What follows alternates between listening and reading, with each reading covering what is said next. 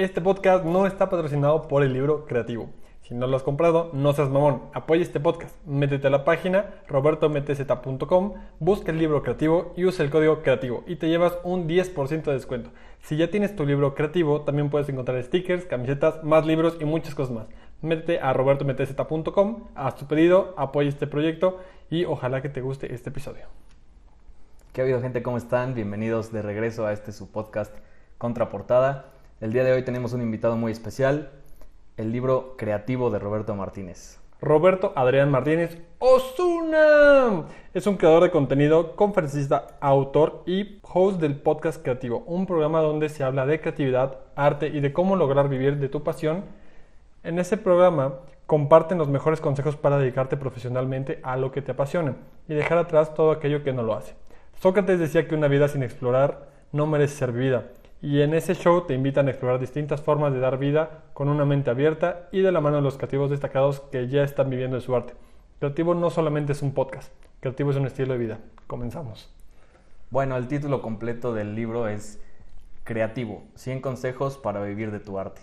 Su nombre lo dice todo, son reflexiones y consejos que ciertamente son útiles sin importar tu profesión la prueba más grande, de hecho, de que, este, de que este libro y de que estos secretos funcionan es el mismo libro, porque, citando a Roberto, este libro fue creado con los consejos de este libro. En esta, en esta ocasión ambos leímos el libro y escogimos las reflexiones que más nos gustaron. Queremos hacer una advertencia, este podcast tiene mucha información del libro y un formato diferente, por lo cual no seguiremos la trama y solo mencionaremos los consejos, como ya dijo Fitos, que creemos más importantes. Si no quieren que les adelantemos nada, los invitemos a primero leer el libro. Corranle. Bueno. Los esperamos. Vayan a leerlo y... Vayan a leerlo y regresamos. Bueno, el libro empieza, yo creo que con un consejo, bueno, no un consejo como, bueno, no sé, un consejo. El consejo de la creatividad y la muerte. Aquí nos ponen a Ernest Becker con su obra maestra, La negación de la muerte. Nos menciona a este autor por el hecho de que el ser humano es la el único ser vivo que está consciente que se va a morir. Realmente nos pone una situación de que somos el único ser pensante que visualiza su muerte y... Que visualiza el mundo después de nuestra muerte, ¿no? No, que piensa que va a pasar después de su muerte. O sea, ¿qué va a pasar después de tu muerte? O sea, piensas que va a pasar y entra el miedo. Y a este miedo, Ernest Becker dice que se genera una mentira o la mentira que tú quieres este, vivir para sobrellevar eso, porque si solo pensaras en qué va a pasar a tu muerte, pues entrarías en una psicosis y sería como, güey, pues... Sí, tienes que lidiar con eso de alguna forma. Tienes que lidiar. Y bueno, Ernest Becker nos pone tres maneras de lidiar con, esta, con este pues, suceso y nos ponen las tres mentiras más grandes, que es la religión, el amor y el arte. Bueno, no, no mentiras, sino formas de... bueno, es como lo pone Ernest Becker. mentiras. Son las mentiras que la gente se cuenta a sí mismo. O sea, es negar la muerte con una mentira que te cuentas. O sea, la gente lo dice como la mentira que te cuentas a ti mismo. o sea, ¿cuál es la mentira que tú escoges? Cada quien tiene su, su manera de ver, la de ver el mundo. Y aquí, bueno, Ernest Becker pues nos pone como que la religión es una de las negaciones eh, el amor es una de las negaciones y el arte es una de las negaciones. La religión, pues todos lo conocemos, hay miles de religiones, miles de situaciones, la que tú quieras escoger, bienvenida. El amor, el amor te pone en una situación de que tú vives por alguien o eh, en este caso pues mueres por alguien. O sea, yo amo tanto a mis hijos que vivo por ellos y hasta la muerte. Yo amo tanto a mi pareja que vivo por ella hasta la muerte, que es lo que dice la religión, cuando te casas hasta la muerte. Y la última parte, que es la que se enfoca el libro, es el arte, porque al final de cuentas los artistas plasman o se plasman en su arte y con eso justifican que su existencia va a perdurar independientemente de la muerte. Son maneras de trascender, ¿no? De trascender la muerte, pues digámoslo de una manera. Entonces nos pone estas tres y son las disyuntivas que va. El libro empieza con que, bueno, vamos a vivir del arte y vamos a trascender a través del arte, como dice Fitz. Nos pone como la situación de cómo debe ser el ciclo de una, vida creativa. Nos pone que a final de cuentas empezamos con una inspiración, con un deseo de voy a hacer algo. Si logras hacerlo, pasas a la parte de la creación, empiezas a ejercerlo y la sugerencia o bueno, la manera en que el, tu arte puede seguir creciendo y puede seguir generando es la reflexión. Ya saqué algo, veo cómo está en ese momento, crezco como persona, o investigo más o aprendo de más personas y reflexiono. ¿qué va a ser mi arte que sea mejor? Entonces, me inspiro de nuevo, vuelvo a crear, vuelvo a reflexionar y sigo creando. Y así muchas personas, pues así, así es el ciclo de la creatividad, así como lo pone Roberto. Que entendiendo como arte cualquier cosa, ¿no? O sea, cualquier cosa que, crees. Cualquier método que tú te puedas expresar y que alguien lo pueda interpretar es arte. O sea, dibujos, historias, este, podcast, este, videos, streaming, todo un libro, todo. Hasta historias de Instagram, ¿estás de acuerdo? Sí, no, y las de Twitter. No sé si te enteraste de la bailarina exótica que llevaba a hacer su película de, de Hollywood. No, me enteré. Es una chava que puso toda su historia de una noche de locura, porque al final de cuentas la, la vida nocturna. Pero un hilo de Twitter. Sí, un hilo de Twitter. hizo historia de Twitter. Yo dije, ok. o sea, hizo, un hilo de Twitter. perdón, perdón, mi léxico. Abrió un hilo de 159 o 149 tweets, donde contó toda su aventura en una noche, donde ella eh, le invitaron a bailar en un bar de Miami acepta, o, algún bar, no me recuerdo cuál, eh, algún bar, y ella acepta, bar bar. ¿Dónde es el bar bar hablando de? Bueno, pues es un... O sea, ¿nunca te enteraste que a un jugador de la América le dispararon? Salvador Cabañas. No. Fue en la Ciudad de México, en el bar, güey. Ya sé dónde sale. Pero tú como no eres muy futbolero, güey. No, pues no, me no, fallo, amigo. No entiendes esa referencia, güey. Perdón. Bueno, a la próxima ya. Ya, ya sé, ya, ya lo entendí. Creo que muchos ya entenderemos el bar bar. Bueno, el punto es que la invitan, eh, la secuestran y le van a mandar de tratante de blancas. Y el punto es que la historia la usaron para una película. Entonces, o sea, su arte, o sea, vaya, su historia de vida se volvió arte por una persona que dijo, ah, me gusta la historia y vámonos. De ahí se inspiró. Y compró la, ahora sí que su vida. Ok, entonces bueno, pues aquí vemos que pues, cualquier cosa puede ser arte, siempre y cuando alguien más lo pueda interpretar o alguien más lo pueda visualizar. Y bueno, pasamos al siguiente punto, al siguiente consejo que creo que es importante para toda persona que haga o quiera vivir de su arte. La perfección no existe. El concepto de, el concepto de perfección creo que es un concepto que creo que todos tenemos en mente, pero bueno, Roberto dice que va cambiando con base a tus influencias y con base a cómo vas creciendo como persona. Y ciertamente pues, la perfección es un concepto que va variando de persona a persona. Por ejemplo, a ti te encanta el fútbol y dices que es perfecto a una persona que no le gusta tanto el fútbol, pues no va a opinar de la misma manera. O sea, realmente la, percepción es muy subjetiva. De acuerdo. Con base a lo que piense uno y cómo esté en ese momento la persona. Entonces yo creo que está, es un buen consejo, realmente la percepción no existe y tómatelo así, de esa manera. No, no creas que todo va a ser perfecto y no creas que tus proyectos van a ser perfectos. Y menciona la regla del 80%. Una vez que crees que tu proyecto está al 80%, lo publicas. Vámonos. Vámonos. De igual manera, menciona con el consejo de lo primero siempre apesta. O sea, cuando algo empieza, realmente no necesariamente va a ser bueno. O sea, puede ser que tu primera canción sea mala, tu primer beat sea malo, tu primera obra de arte, tu primer podcast, tu primer libro sea malo. No necesariamente va a ser bueno y vas a ir aprendiendo con base a lo que vas avanzando. suena, muy fácil eso, ¿no? Ya, o sea, como... O sea, no sé si he sacado algunas primeras cosas y claro que todas van a... Si no van a apestar, no van a ser lo mejor que puedes sacar, ¿no? Pero no sé, a mí sí me ha costado como lidiar con eso. Yo sí, por ejemplo. ¿Eres perfeccionista? Sí, un, poco, güey. O sea, te preguntan en la entrevista, ¿eres perfeccionista? Y tú, sí. Sí. ¿Cuál es tu mayor defecto? Soy perfeccionista. No, hombre. no, pero. Pero sí me cuesta mucho como que sacar algo sin que esté perfecto, güey. Entonces, bueno. O sea, este consejo, en lo personal, a mí sí como que. Te choca. Me tranquilizó un poco. Es como que, bueno, sí, tienes razón, ¿sabes? Porque son cosas que ya existen y inconscientemente sabes pero ya que alguien lo pone en el, papel, como que dices, ah, no más, sí es cierto. Por eso, por eso quitamos el piloto, de hecho, de, este podcast, por eso, ya no lo pueden ver. Está más imperfecto que... Vaya, no es que sea imperfecto, es que no le hicimos nada, nada más lo subimos. Entonces, por eso el, el, piloto no está en ningún lado. Como dices, o sea, realmente yo creo que hasta que una persona ajena te lo dice, eh, lo tomas. Es lo que decíamos de mi mamá, que me dijo que metiera un lápiz a la boca para mejorar la adicción. No lo tomé hasta que Pamela Jean ya me lo dijo. Otra vez saludos a Pam, que están todos los Sí, ya sé, Pam, estás en sus corazones. Entonces, bueno, pues nos pone esta parte. Y pasando a la siguiente, al siguiente consejo, vamos a celebrar las imperfecciones. El kintsugi. Algo que siempre se menciona en casi todos los podcasts de Roberto, es una técnica de restauración japonesa que utiliza metales preciosos como el oro y la plata para aumentar el valor del producto. Aquí Roberto hace referencia que es para mejorar las imperfecciones del objeto, porque cuando se rompe una vasija lo pegan con oro o plata o cualquier metal de valor eh, importante. Yo tomo este consejo más que imperfecciones, como que el hecho de que algo te rompa te permite la oportunidad de sanarlo con algo mejor y llevarte una lección. Aprendes de tus errores o de, las cosas que se rompen o te rompen. Así yo lo tomo el kintsugi y es una técnica que ya había escuchado mucho antes y creo que es de las más importantes porque a final de cuentas una vasija eh, completa es hermosa, pero una vasija que tiene oro pues es más valiosa, es mucho más valiosa, o sea, tiene un valor mucho más importante y obviamente si lo pones al mercado, pues obviamente ¿qué va a ser mejor? ¿La que tiene oro o la que no tiene oro?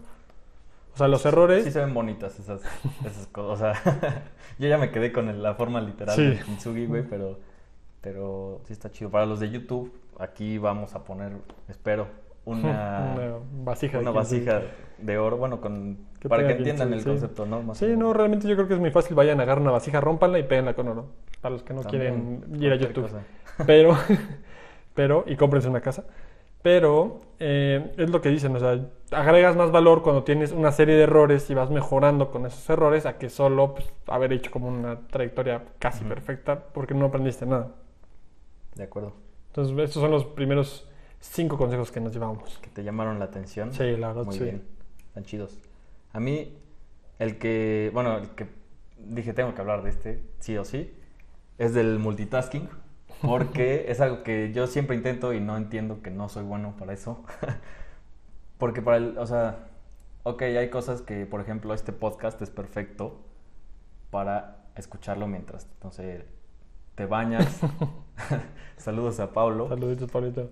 Eh, o lavas los trastes o haces otra cosa, ¿no? O sea, ese tipo de, de acciones sí puedes combinarlas con otra que no te, que no te pida tanta energía o tanta concentración, pero para el arte, o sea, para lo que es todo lo, relacionado al arte y a lo creativo, no creo que funcione para nada.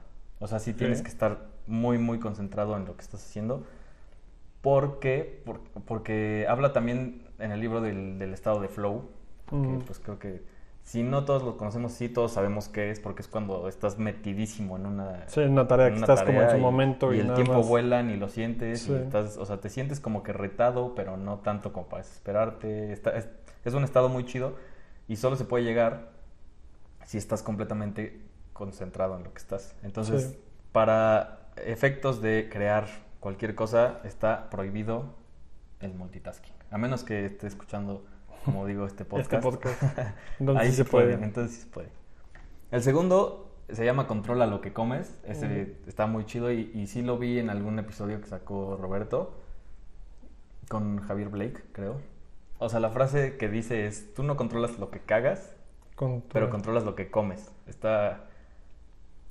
O sea, y, y, va, y va con respecto a lo que consumes, ¿sabes? O sea, si quieres sacar algo de arte relacionado, no sé, a la tristeza o a la, no sé, güey, al enojo, a la ira, pues tienes que consumir de alguna manera o tienes que vivir primero ese, ese sentimiento y, ya, y eso es lo que vas a sacar, ¿sabes? Pues es como cuando estás triste y pones canciones más tristes para que te sientas todavía más triste. Exacto, exacto. O sea, dependiendo de lo que consumas, es lo que vas a plasmar de tu arte. O sea, tus influencias, todo lo que, a todos los que sigues, a todos los con los que te juntas, todos influyen en la inspiración y en las obras que después vas a, sacar. Claro. Y eso me hace muchísimo sentido. No, y aplica también en todo lo que haces. O sea, a fin de cuentas, si comes sano, vas a estar un poquito más sano. Si comes pura basura, Exacto. coca, eh, fritangas y todo eso, pues obviamente no va a ser lo mejor.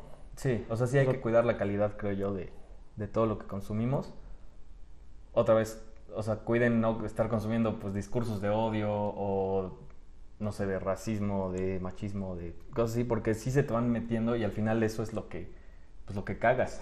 Sí, no, o sea, escuchaba un, eh, un motivador profesional que decía, o sea, la persona que eres hoy se basa en las decisiones que tomas y la gente a la que escuchas y con la que te reúnes y eso se reflejará en cinco años. O sea, tienes que tener siempre cuidado con qué estás consumiendo porque se va a reflejar a lo largo del tiempo, aunque no quieras, aunque no te des cuenta. Sí. Ese es otro. Luego hay otro que habla de ser minimalista con los detalles. Es un poquito con lo que hablábamos hace rato al ser perfeccionistas, pues luego nos fijamos en detalles que, que realmente nadie ve, ¿sabes? O sea, por ejemplo, yo puedo decir, oye, ¿sabes qué? Este, no sé, este vaso nomás se ve súper mal aquí acomodado.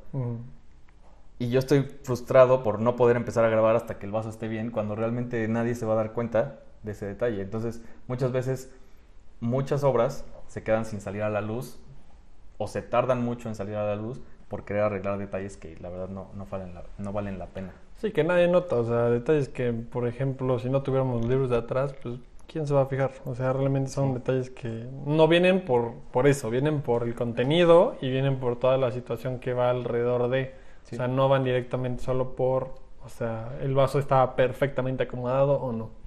Sí, entonces, pues eso, ser minimalista, un poquito minimalista en los detalles y también en las herramientas que utilizas. Porque si imagínate que eres un diseñador y, y tienes 70 programas para pues, hacer tus diseños, no sé, siento que sí te vas a tardar mucho más por querer ocupar todas o a lo mejor pensar qué uso darle a cada una, a que si solo tienes tres y sabes que aquí puedo hacer esto, aquí puedo hacer esto y la tercera y ya acabé. Sí, pues es otro de los consejos que dice el libro, las balas infinitas. O sea, cuando tienes balas infinitas, pues tiras a lo que sea, pero si solo tienes tres balas, las cuidas, con todo el cuidado del mundo, porque al final de cuentas solo tienes tres. Y si, tiras esas tres, ya se acabó.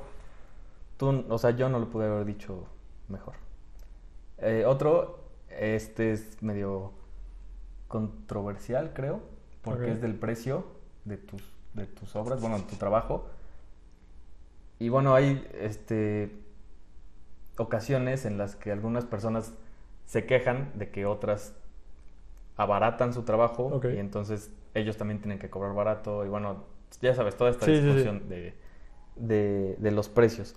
Y está con los diseñadores, está con lo he visto con fisioterapeutas ahorita, lo he visto con, con agencias de marketing, bueno, con, con mil cosas que bueno, la competencia la neta está cerda. Entonces, sí. sí, algunos sí se pasan abaratando mucho sus precios, pero pues la neta es que es una herramienta también que tienen a la mano, ¿sabes? O sea, sí lo puedes usar a tu conveniencia.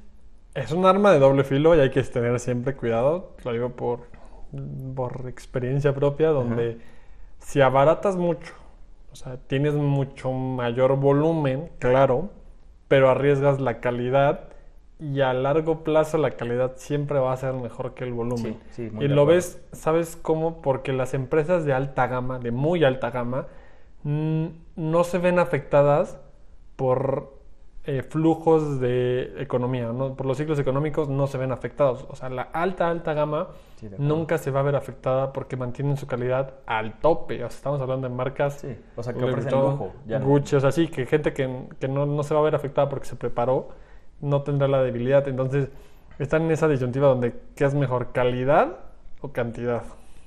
Sí.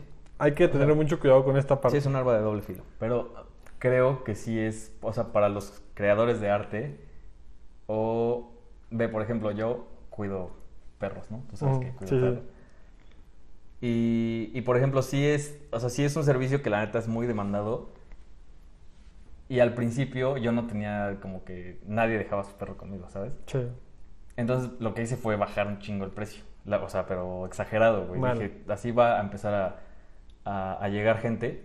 Y lo que dice Roberto es que lo usas como, o sea, el dinero que no ganas ahí es como publicidad que estás invirtiendo en ti, o sea, no es dinero que dejas de ganar, sino publicidad que te estás haciendo. Rompes el mercado. Sí, te empiezan a llegar personas y ya que ofreces la calidad, como que tú decías, o sea, llegaron los primeros perros conmigo y pues mi servicio es excelente, o sea, si necesitan un perro, si necesitan un perro, el perro de Fitz, consíganlo y yo lo cuido cuando salgan de vacaciones y así. Mi servicio es top, la verdad. Voy a aprovechar para hacer el comercial. Adelante, adelante. Y entonces, ya después, aunque les subiera el precio, pues ya sabían que, que conmigo lo pueden dejar. No, claro, me pasó también con mi perro, porque nosotros lo empezamos a dejar en lugares donde pues, era barato, pero cuando regresaba, pues se veía con pulgas, o sea, no lo habían bañado. Sí, el perro regresa triste, así como sí, como que ¿no? Dicen, hombre, ¿qué, qué, por qué me hicieron esto? Entonces dicen, no, hombre, pues no, no lo volvemos a dejar y lo que hacemos pues, es dejarlo en la casa, o sea mejor a que esté mal cuidado en algún lado. Y es eso, o sea, es muy barato, pero tú hiciste lo que debía, o sea, lo que se debe hacer. Bajar el precio, mantener calidad y una vez que tienes tu, pues, tu grupo de personas, pues vas subiendo poco a poco. Y en este caso, pues imagínate, baja calidad, bajo precio, pues no regresas. todo mal, sí. O sea, no te arriesgas. Partimos de que sus obras van a ser de calidad y ahí ya usen el precio. Sí, usen el precio como, como, ventaja competitiva. No la calidad del lado. Pero si el precio, pues no sé, yo estoy súper a favor de cada quien que lo use a su conveniencia, ¿sabes? Claro. Y, por ejemplo, también apenas escuchaba que hablaba de su libro y dice, es mucho más fácil cuando eres independiente, o sea, manejar el, el, precio, ¿sabes? Si ya entró la editorial, si ya entró la distribuidora de libros y si ya entraron 100 jugadores más, pues el precio va a tener que subir demasiado. Entonces, en cambio, si eres como independiente y pues si es el arte que tú haces y, o sea, no dejas que nadie manipule eso que tú haces, pues vas a tener muchísima más flexibilidad también en tu precio. No, aparte que te estás pagando a ti, o sea, eres tú pagándote a ti sin miedo a que haya pérdidas. O, si hay pérdidas, pues eres tú. O sea, no arriesgas nada más. Exacto. Y otro que me llamó bastante la atención, que pues lo hemos visto con Roberto, que pues estamos vestidos así, es, el, secreto. es el que habla del, del, uniforme. Que, o sea, yo había escuchado que, por ejemplo, Mark Zuckerberg y Steve Jobs lo hacían porque, o sea, tenemos, tenemos cierta energía que podemos destinar a nuestras decisiones de todo el día. Y ellos no quieren gastar esa energía en decidir qué me voy a poner. O sea, yo, voy, yo me voy a enfocar en decidir, no sé, a dónde va la empresa, ¿no? No, no en qué me voy a poner.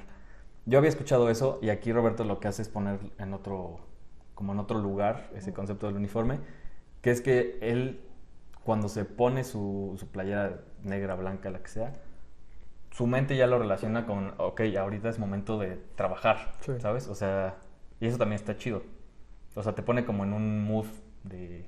O sea, tu mente solito es como un ancla, güey, ¿sabes? Sí, sí, lo, mismo, los consejos de Leopi. Se, se pone la playera, se pone lo que sea, y su mente ya se pone en, ah, bueno, ya es hora de trabajar y empieza a crear. Entonces también condicionar a nuestro cerebro algo así también está bastante chido. Es muy interesante cómo lo pones y de hecho se relaciona mucho a un capítulo de Rick and Morty donde dice, ¿cómo puede ser que ustedes tengan tantas decisiones en, una sola, en un solo momento? O sea, porque empiezan a romper como que el tiempo, las líneas de tiempo, porque no se puede mantener una sola decisión. Y creo que parte de esto, cuando no tienes que hacer una decisión tan básica, no, no permites que otras decisiones se vayan agregando. ¿Por qué? Porque digamos que te arreglas, ok, ya te pusiste una playera roja, y ahora ¿qué va a combinar con la roja? Y la roja tiene que ir con el cinturón, y el cinturón tiene que ir con peinado, y luego tienes que ponerte el perfume que tal de Ferrari porque va con el rojo. Entonces es como esa misma decisión, aunque no lo parezca, abre, una, exacto, abre un mundo de, de, opciones que dices, bueno, pues realmente no pensé que una decisión cambiara. Y ahora, si, si limitas tus opciones, pues realmente, o sea, el mundo se vuelve uno en cuanto al uniforme. Sí. Ahora, no, no me acuerdo dónde dicen qué libro, qué autor. Dice que tenemos una, o sea, nuestra fuerza de voluntad, no sé si hasta él lo dice, es limitada. Entonces, llega un momento que se va acercando la noche y ya tu fuerza de voluntad se te acabó, güey, por estar tomando decisiones que no valen la pena. Entonces, por eso en la noche es cuando te echas dos paquetes de Oreo porque ya no puedes decidir seguir tu dieta, güey. O sea, tu fuerza de voluntad ya está muy débil ahí. Entonces ahí es cuando, en la noche, pues es cuando la cagas. Por eso nada bueno pasa después de las 2 de la mañana. es mi conclusión. Cálmate, Ted. bueno, el siguiente consejo, en duda siempre actúa. Aquí nos pone Roberto que cualquier duda creativa es si no estás seguro sobre hacer algo o no. Siempre escogen hacer las cosas. Si tienes duda en hacerlo o no hacerlo, hazlo. Así de simple. Yo creo que es el mejor consejo que te pueden dar y te evitas de ese, de ese mundo imaginario, dejas de sobrepensar las cosas. Lo he aplicado los últimos meses y me ha ayudado bastante realmente, no por el libro, sino porque llegaba a un punto donde en las relaciones te pones a pensar y sí, y sí, y sí, y sí, y sí, y sí, y sí, y si ya, y ya te fuiste ya tu mente a un infierno increíble donde no tiene ya salida porque tú solito te lo creaste. Entonces, esto es un consejo buenísimo. Yo creo que tienen que todos que aplicarlo en el sentido de que si tienes miedo en hacer algo que crees que va a ser bueno, hazlo. O sea, realmente es mejor hacerlo a no hacerlo. Te arrepientes de lo que no haces, no de lo que haces. Sí. Mi mamá lo dice en las compras. Te arrepientes de lo que no compras, no de lo que compras. O sea, porque lo disfrutas, lo tienes, lo haces, lo subes, lo bajas. Y no tienes la duda de qué hubiera pasado si lo hubiera comprado. Y si hubiera disfrutado esto, si me hubiera ido a Acapulco o así, lo que sea, te pones a pensar como dices, bueno, mejor lo hubiera hecho y ya te revendes los actos, pero como que la consecuencia es menor cuando lo haces. es mucho menos riesgoso todo ese tipo de cosas. o sea, tampoco hagan pendejadas. O sea, no, no va por ahí, va por la parte creativa. O sea, por ejemplo, si te quieres comprar una pintura roja que vale 100 pesos a una de 200 y quieres comprar la de 200 porque tienes duda de cómo funciona, pues te compras la de 200. O sea, eh, va aplicado a eso, no a... Me quiero sí, aventar. No, nos, vayan a usar de pretexto para para sus cosas. Sí, no, nada de cosas de relación, nada cosas de aventarse sin paracaídas, no, no, ese tipo de cosas no va por aquí. Es cosas creativas que puedes aplicar. O sea, si quieres ser una modelo, pues vas y te tomas las fotos necesarias para ver cómo modelar. Si quieres poner un taller de motos, pues investigas qué necesitas, cuántas herramientas, cuánto costo y, te lanzas. O empiezas en ceros, o sea, cualquier cosa es buena, pero hacer ese tipo de cosas. No, no cosas fuera de lugar. O luego también siento que nos frenamos porque pues vas diciendo, puta, pero me va a salir este problema y puta, pero después... Eso, y eso, y eso te, te, frena, ¿no? Te detiene. es un poquito... O sea, la neta, para empezar esto del podcast, yo, yo era ese güey, yo era el que, puta, pero vamos a necesitar esto primero y quién sabe qué. Y tú fuiste el de, güey, pues vamos, o sea, empezamos y, y ahí vamos viendo, o sea, vamos resolviendo qué, qué, qué rollo, ¿no? Y vamos viendo qué sí es crucial y qué no, y qué puede esperar unos meses. Sí, o sea, que paso a paso, lo que, lo que necesitas, o sea, lo que nos permita subir el contenido. O sea, aplica lo mismo para todo, lo que te permita avanzar un paso adelante, un paso a la vez. O sea, baby steps, pasos de bebé para lo que sea. O sea, un paso a la vez, una meta alcanzable. Pero bueno, con eso terminamos el, el porque ya nos fuimos como gordo en tobogán. En la duda siempre actúa, no hay más. Pasamos a construyete limitaciones, la paradoja de la decisión. Entre más opciones tengas, más atrapado te sientes. No sé cómo lo veas tú, Fito, no sé cómo lo sientas. Yo creo que aplica en todo en la vida. Es como cuando le preguntan qué quieres comer. No sé, dime tú. No, pues, no sé, dime tú.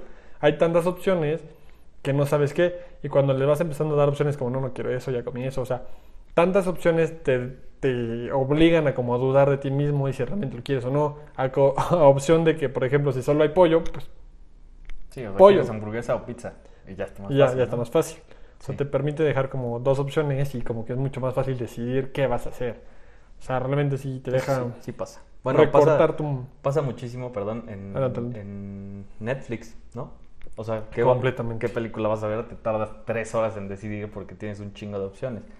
Me pasó apenas también en, en Airbnb, estaba buscando dónde quedarme, y ves tantas opciones que dices, puta, o sea, o sea, siempre sientes que estás dejando, porque las decisiones son un problema porque no quieres renunciar a lo otro. Sí, son costos de oportunidad.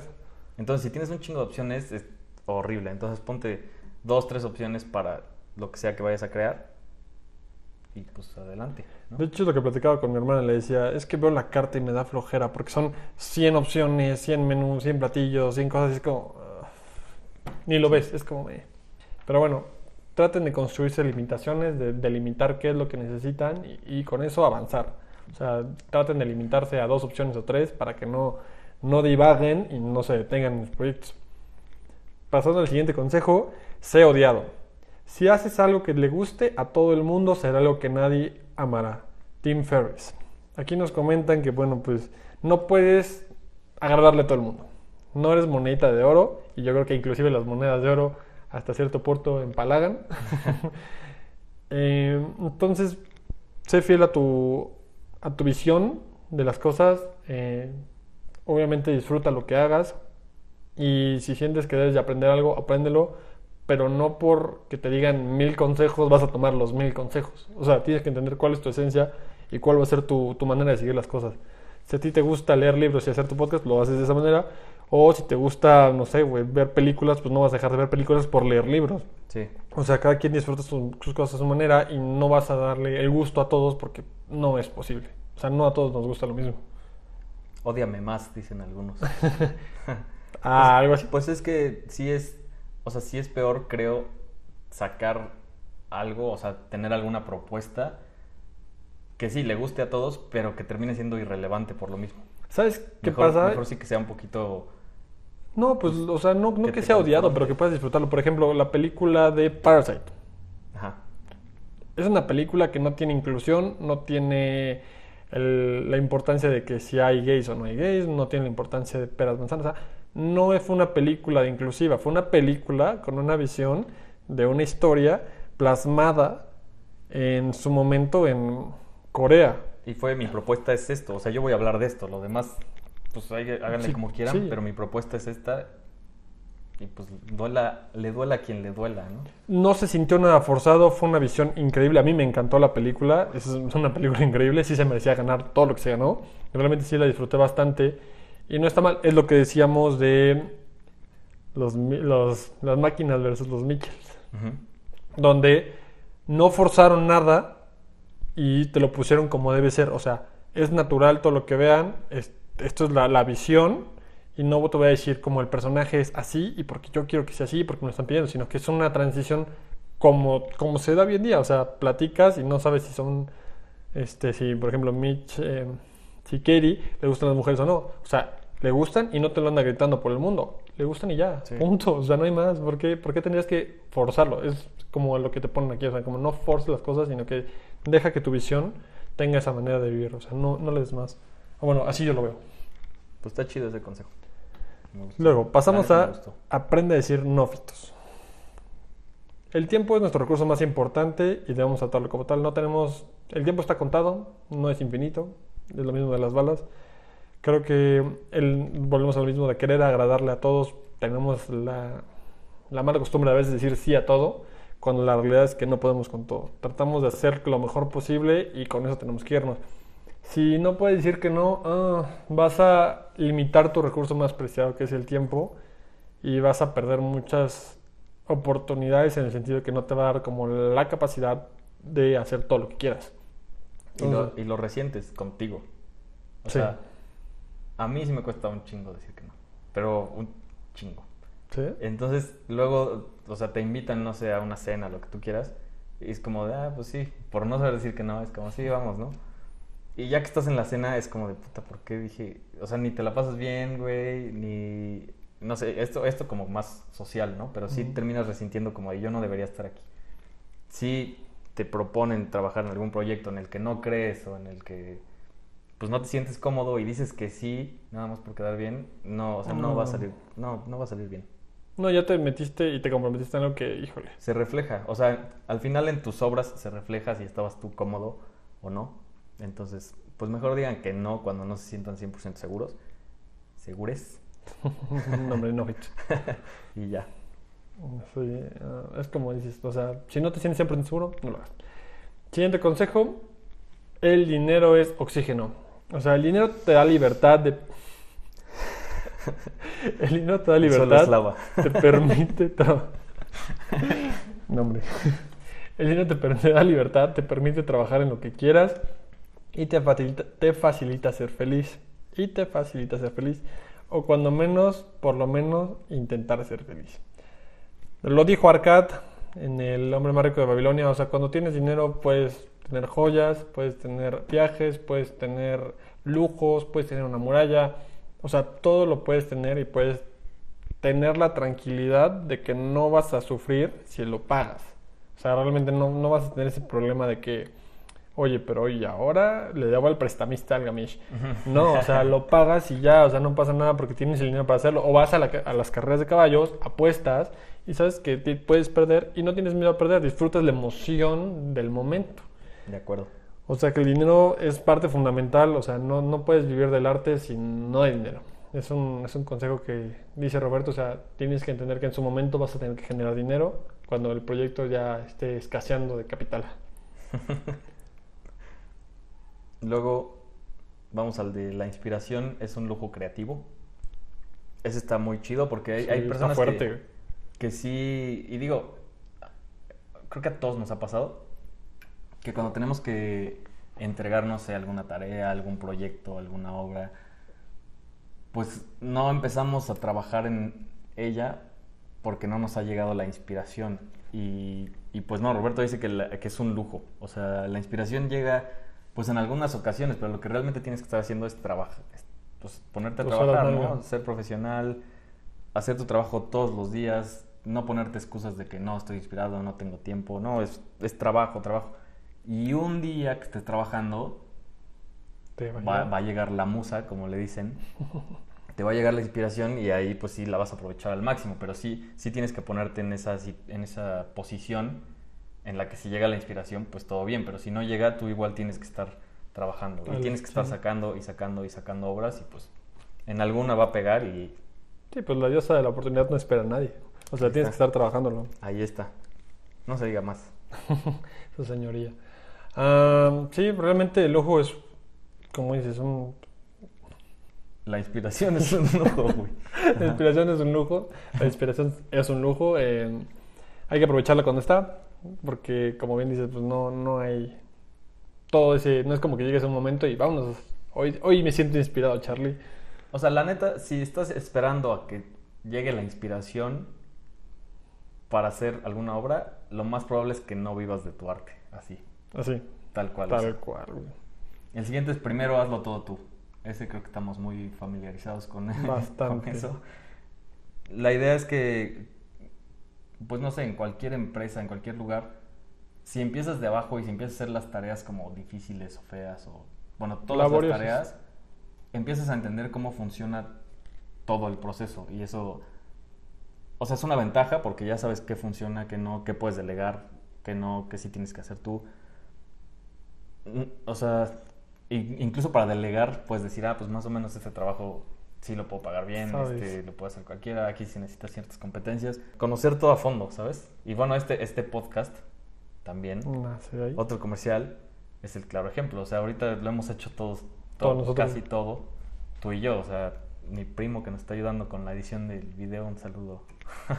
ahorita que estás chameando un Pero empezamos nosotros, o sea, no, o sea, buscamos las opciones, buscamos todo lo necesario y empezamos. O sea, y creo que más que un creativo, cualquier persona que quiera emprender, o sea, le funciona este consejo. Realmente sí te funciona para. Es un consejazo, la neta. Este es un consejo único. Este es de oro. Este sí le puedo decir que es de oro. O sea, realmente hazlo todo tú primero. Te abre los ojos de que hay ciertas competencias que tienes que tener. Hay ciertas cosas que son talacha. Hay cosas que, cosas que necesitan como su tiempo, sus horas nalga. Y creo que es primordial entenderlo primero. Dos sacos de oro, ¿no? Por ese... Dos sacos de oro por, por esa información. o sea, por hacerlo tú primero. El siguiente, otro ejemplo que está muy presente aquí, se llama extrovertidos por necesidad, porque muchos de los que son creativos, no todos, son, somos introvertidos. Entonces, pues sí, muy bonito tu, tu, guion, muy bonito tu pintura, muy, muy bonito tu edición de video, tus poemas, lo que sea. Pero si no lo pones ahí y si no sales y dices, oigan, vean mis obras y si no pones el video en las redes sociales. Si sí, no... cacarea el huevo, diríamos. Sí, el mundo godín. O sea, tienes que hacerlo y para eso sí tienes que ser extrovertido. O sea, o te consigues algún extrovertido que lo haga por ti, la neta, o pues tienes que, pues sí, que enfrentar eso y, y ok, sí, te, te drena energía, pero pues puedes ser digo, introvertido el resto del día, ¿no? O sea, aquí es por necesidad, aquí es por trabajo entonces también hay que, hay que, hay que salirse un poquito de la zona de confort a veces.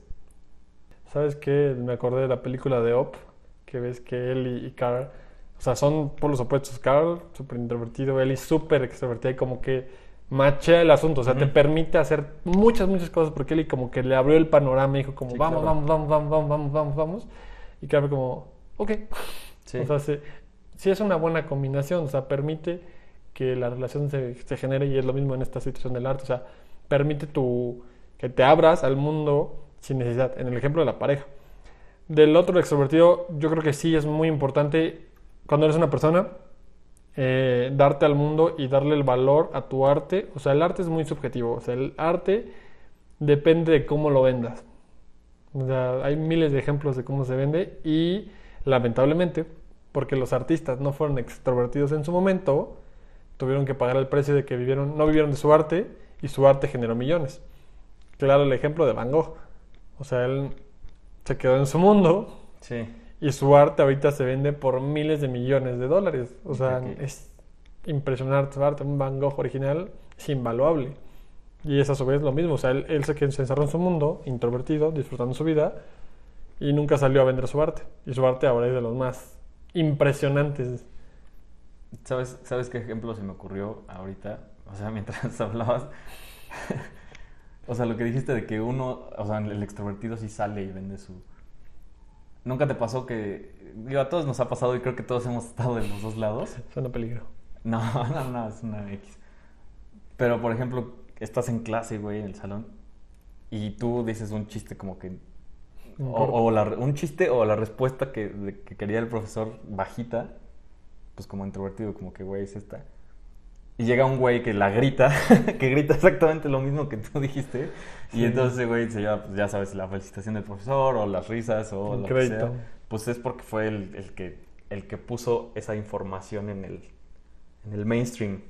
en el consciente de todos. Sí, güey. Sí, sí, sí pasa. Es, es un ejemplo clarísimo. Sí. O sea, puedes tener la idea, pero si no la gritas tal cual, pues ahí se queda. Ahí se quedó. Y el otro, también consejazo que me encantó, es el de la libreta común. Okay. Porque yo, por ejemplo, tengo una libreta donde apunto, no sé, mis pendientes del trabajo, otra donde apunto lo de los guiones para el podcast, otra donde dibujo, otra donde, no sé, imaginemos que cocino, donde están mis recetas de cocina, como que una libreta para cada cosa. Y digo, está bien, está muy organizado, pero Roberto dice que creo que Da Vinci era el que tenía una libreta común, que ahí mm, apuntaba y dibujaba todo. O sea, todos sus temas, seguramente era un desmadre la pinche libreta. O sea, sí. Retacada de información. Sí. Creo que sí debería tener un poquito de estructura esa misma libreta, pero. O sea, tiene todos los temas en un mismo lugar. Entonces, eso creo que inconscientemente hace que tu cerebro empiece a conectar conocimientos de un área a otra. Y eso te puede ayudar para crear, pues, muy, muy, muy cabrón. O sea, borra de alguna manera las fronteras entre, ah, entre temas. Entre temas. Y ahí es cuando hay muchísima, muchísima innovación. Entonces, pues está chido. A mí sí me gustó bastante. No sé si pueda lidiar con tanto desorden, pero está chido. Te abre un nuevo panorama ahorita que lo dices, como que sí siento que sí es una excelente idea. Yo también tengo dos libertades para, para el podcast y para el trabajo y creo que sí te abriría un panorama diferente. Hay que organizarse, está complicado. Y aquí vamos a hacer una pausa comercial y vamos a promocionarles el iPlan de Larissa ah, Pérez, Wedding Planner. Es una libreta eh, que te permite todo esto y más. Que la pueden usar para eso, de hecho. Tiene, o sea, realmente cuando la vi, cuando me la enseñó, está padre. O sea, tiene todos sus calendarios, tiene metas, tiene mantras. ¿Mantras? No, Sí, mantras. ¿Sí, mantras? O sea, frases que te... No, no, bueno, tiene mantras y tiene las cosas que son mandalas. como mandalas. También tiene los dos. Ahí está. El iPlan está ahí, vamos a poner las redes del iPlan para que si les interesa tener una libreta artística y que está hecha a mano para apoyar el talento mexicano, este se las dejamos a la mano. Fíjate. Pero es como lo que dices, o sea, te permite una libreta como tener todo, porque tiene metas personales, metas de trabajo, metas de todo. Entonces, ahí se las dejaremos para que la disfruten. Y pasamos a la importancia de tener una rutina. Como dijo Steve Jobs en su momento, o sea, toda nuestra vida se va conectando en puntos. Y a su vez esos puntos son las decisiones que tomamos con el día a día. Pasa en esto que tu vida se va a conformar o a conjuntar con lo que vayas haciendo. Como hizo Da Vinci, Da Vinci hizo mil cosas porque tenía mil cosas. Y aquí Roberto nos pone que, bueno, la rutina y el uniforme son su reflejo de su vida. O sea, él tiene las decisiones muy cortas y a su vez tiene su, vida plasmada en tiempos para que todo se vaya organizando. Esto para simplificar su vida, evitar tomas de decisiones innecesarias y te ayuda a que te enfoques en tus objetivos principales. O sea, él pone varios ejemplos de que hay que tener un espacio para ser creativo y unos objetos para ser creativo, o sea, tu material de ser creativo. Y esto a su vez va, va relacionado a la rutina. O sea, si estoy en el, en el estudio, va a ser para dos cosas, grabar o editar. Y con eso te permites a la hora de comer, a la hora que sea, o sea, que tú, tú limites pues, tener tu rutina para hacer las cosas y te facilita la toma de decisiones.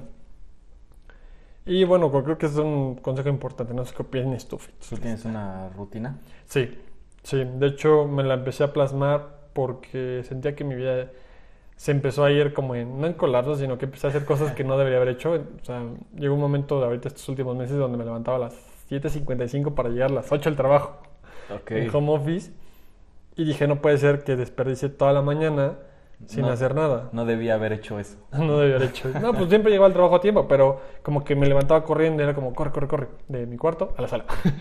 pero era como, güey, pues, o sea, no, no puede ser que esté haciendo esto. Entonces, mi rutina, como que mi cabeza empezó a dar muy como que a dar vueltas y dije, a ver, vamos a ponernos una rutina.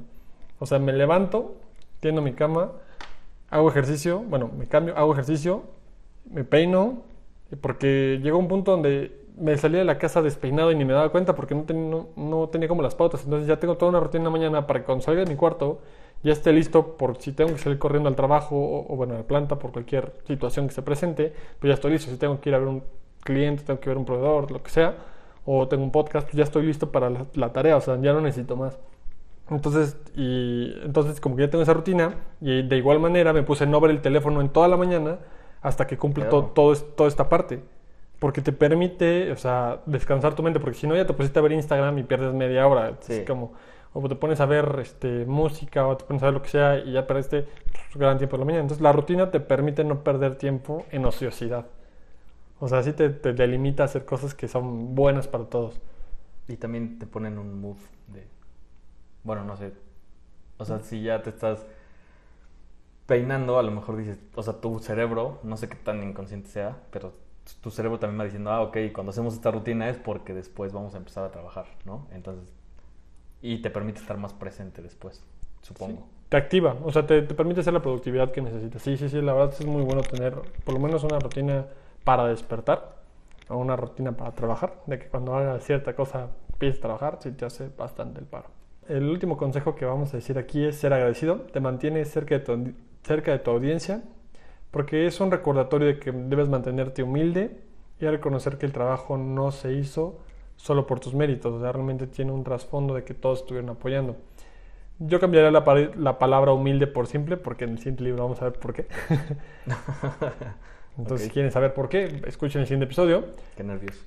Sí, va a estar bueno, ¿eh? Em, pero, o sea, te pone como en esta situación de que, bueno, siempre hay que entender que no es el trabajo de una persona, es el trabajo de todos los que estuvieron presentes y de todos los fans, escuchas. todos los eh, que consumen tu arte. Sí, todos los que siempre están, por lo menos, si no apoyando, por lo menos escuchando, porque te permiten su espacio y te regalan parte de su tiempo. Sí, su tiempo. O sea, y creo que, como lo dijimos, su tiempo es lo más pesado y les agradecemos a todos por ese apoyo que siempre nos están dando cuando nos escuchan. Pues muchas gracias a todos. Del 1 al 10, Irán, que, a ver, ya, ¿Qué tan creativo te sientes después de, después de leer el libro? La verdad, un 8 son consejos que ya había escuchado.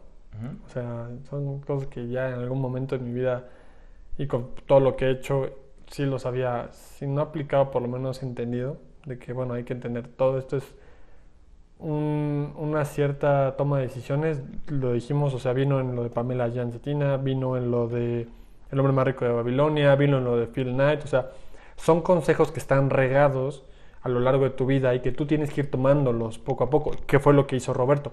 Agarró todo, hizo, tenía la tesis, vio una antitesis, hizo la síntesis. Entonces, es eso, o sea, realmente es eso. Le doy un 4 de 5, es un libro de consulta muy bueno. Te permite siempre despertar si estás en un crack mental, como diría él, o sea, en una situación donde te sientes cómodo, realmente tienes que ver que realmente hay más cosas que puedes hacer. O sea, los consejos no solo aplican cuando ya empezaste, sino que cuando ya lo estás en medio, cuando ya eres famoso, te recuerda de dónde vienes, te recuerda dónde vas. Sí lo recomiendo, es un libro que sí recomiendo para cualquier persona, tanto creativo como emprendedor, para que entiendas que tienes que empezar, tienes que eh, documentarte.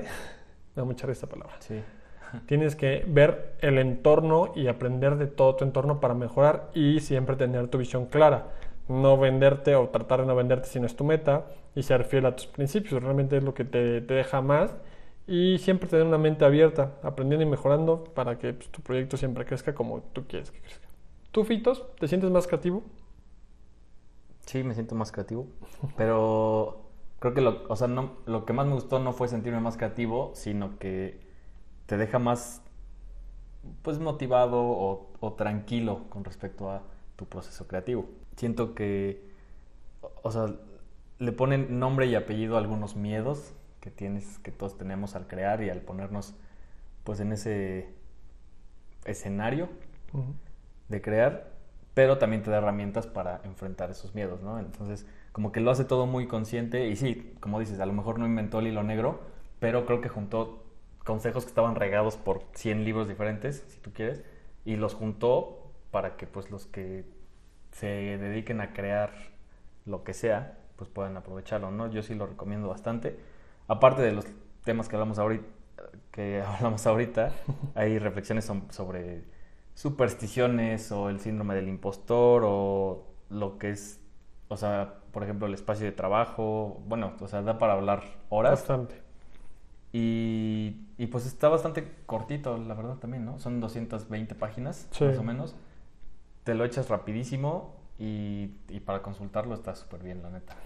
¿Cuál es tu calificación? No lo has dicho. Ah, este, 5 de 5. 5 de 5. 10 de 10. 10 de 10. Excelente servicio. ¿Lo recomiendas? Sí, lo recomiendo. 100%. Mucho poquito. 100, como 100% más o menos. 100%. Sí.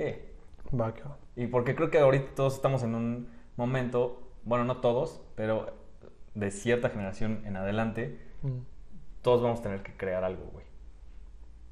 Eso siento yo. Entonces, pues qué mejor que tener este libro ya con 100 consejos de que, oye, si vas a crear, toma en cuenta esto. Sí, o sea, para que no empieces en ceros, por lo menos. Sí, sí es buena, buena idea. Esperamos que les haya gustado, que se vayan con ganas de leer Creativo de Roberto Martínez y que alguno, el que sea de estos consejos que dijimos o de los que vengan en el libro, les sea de, de gran utilidad.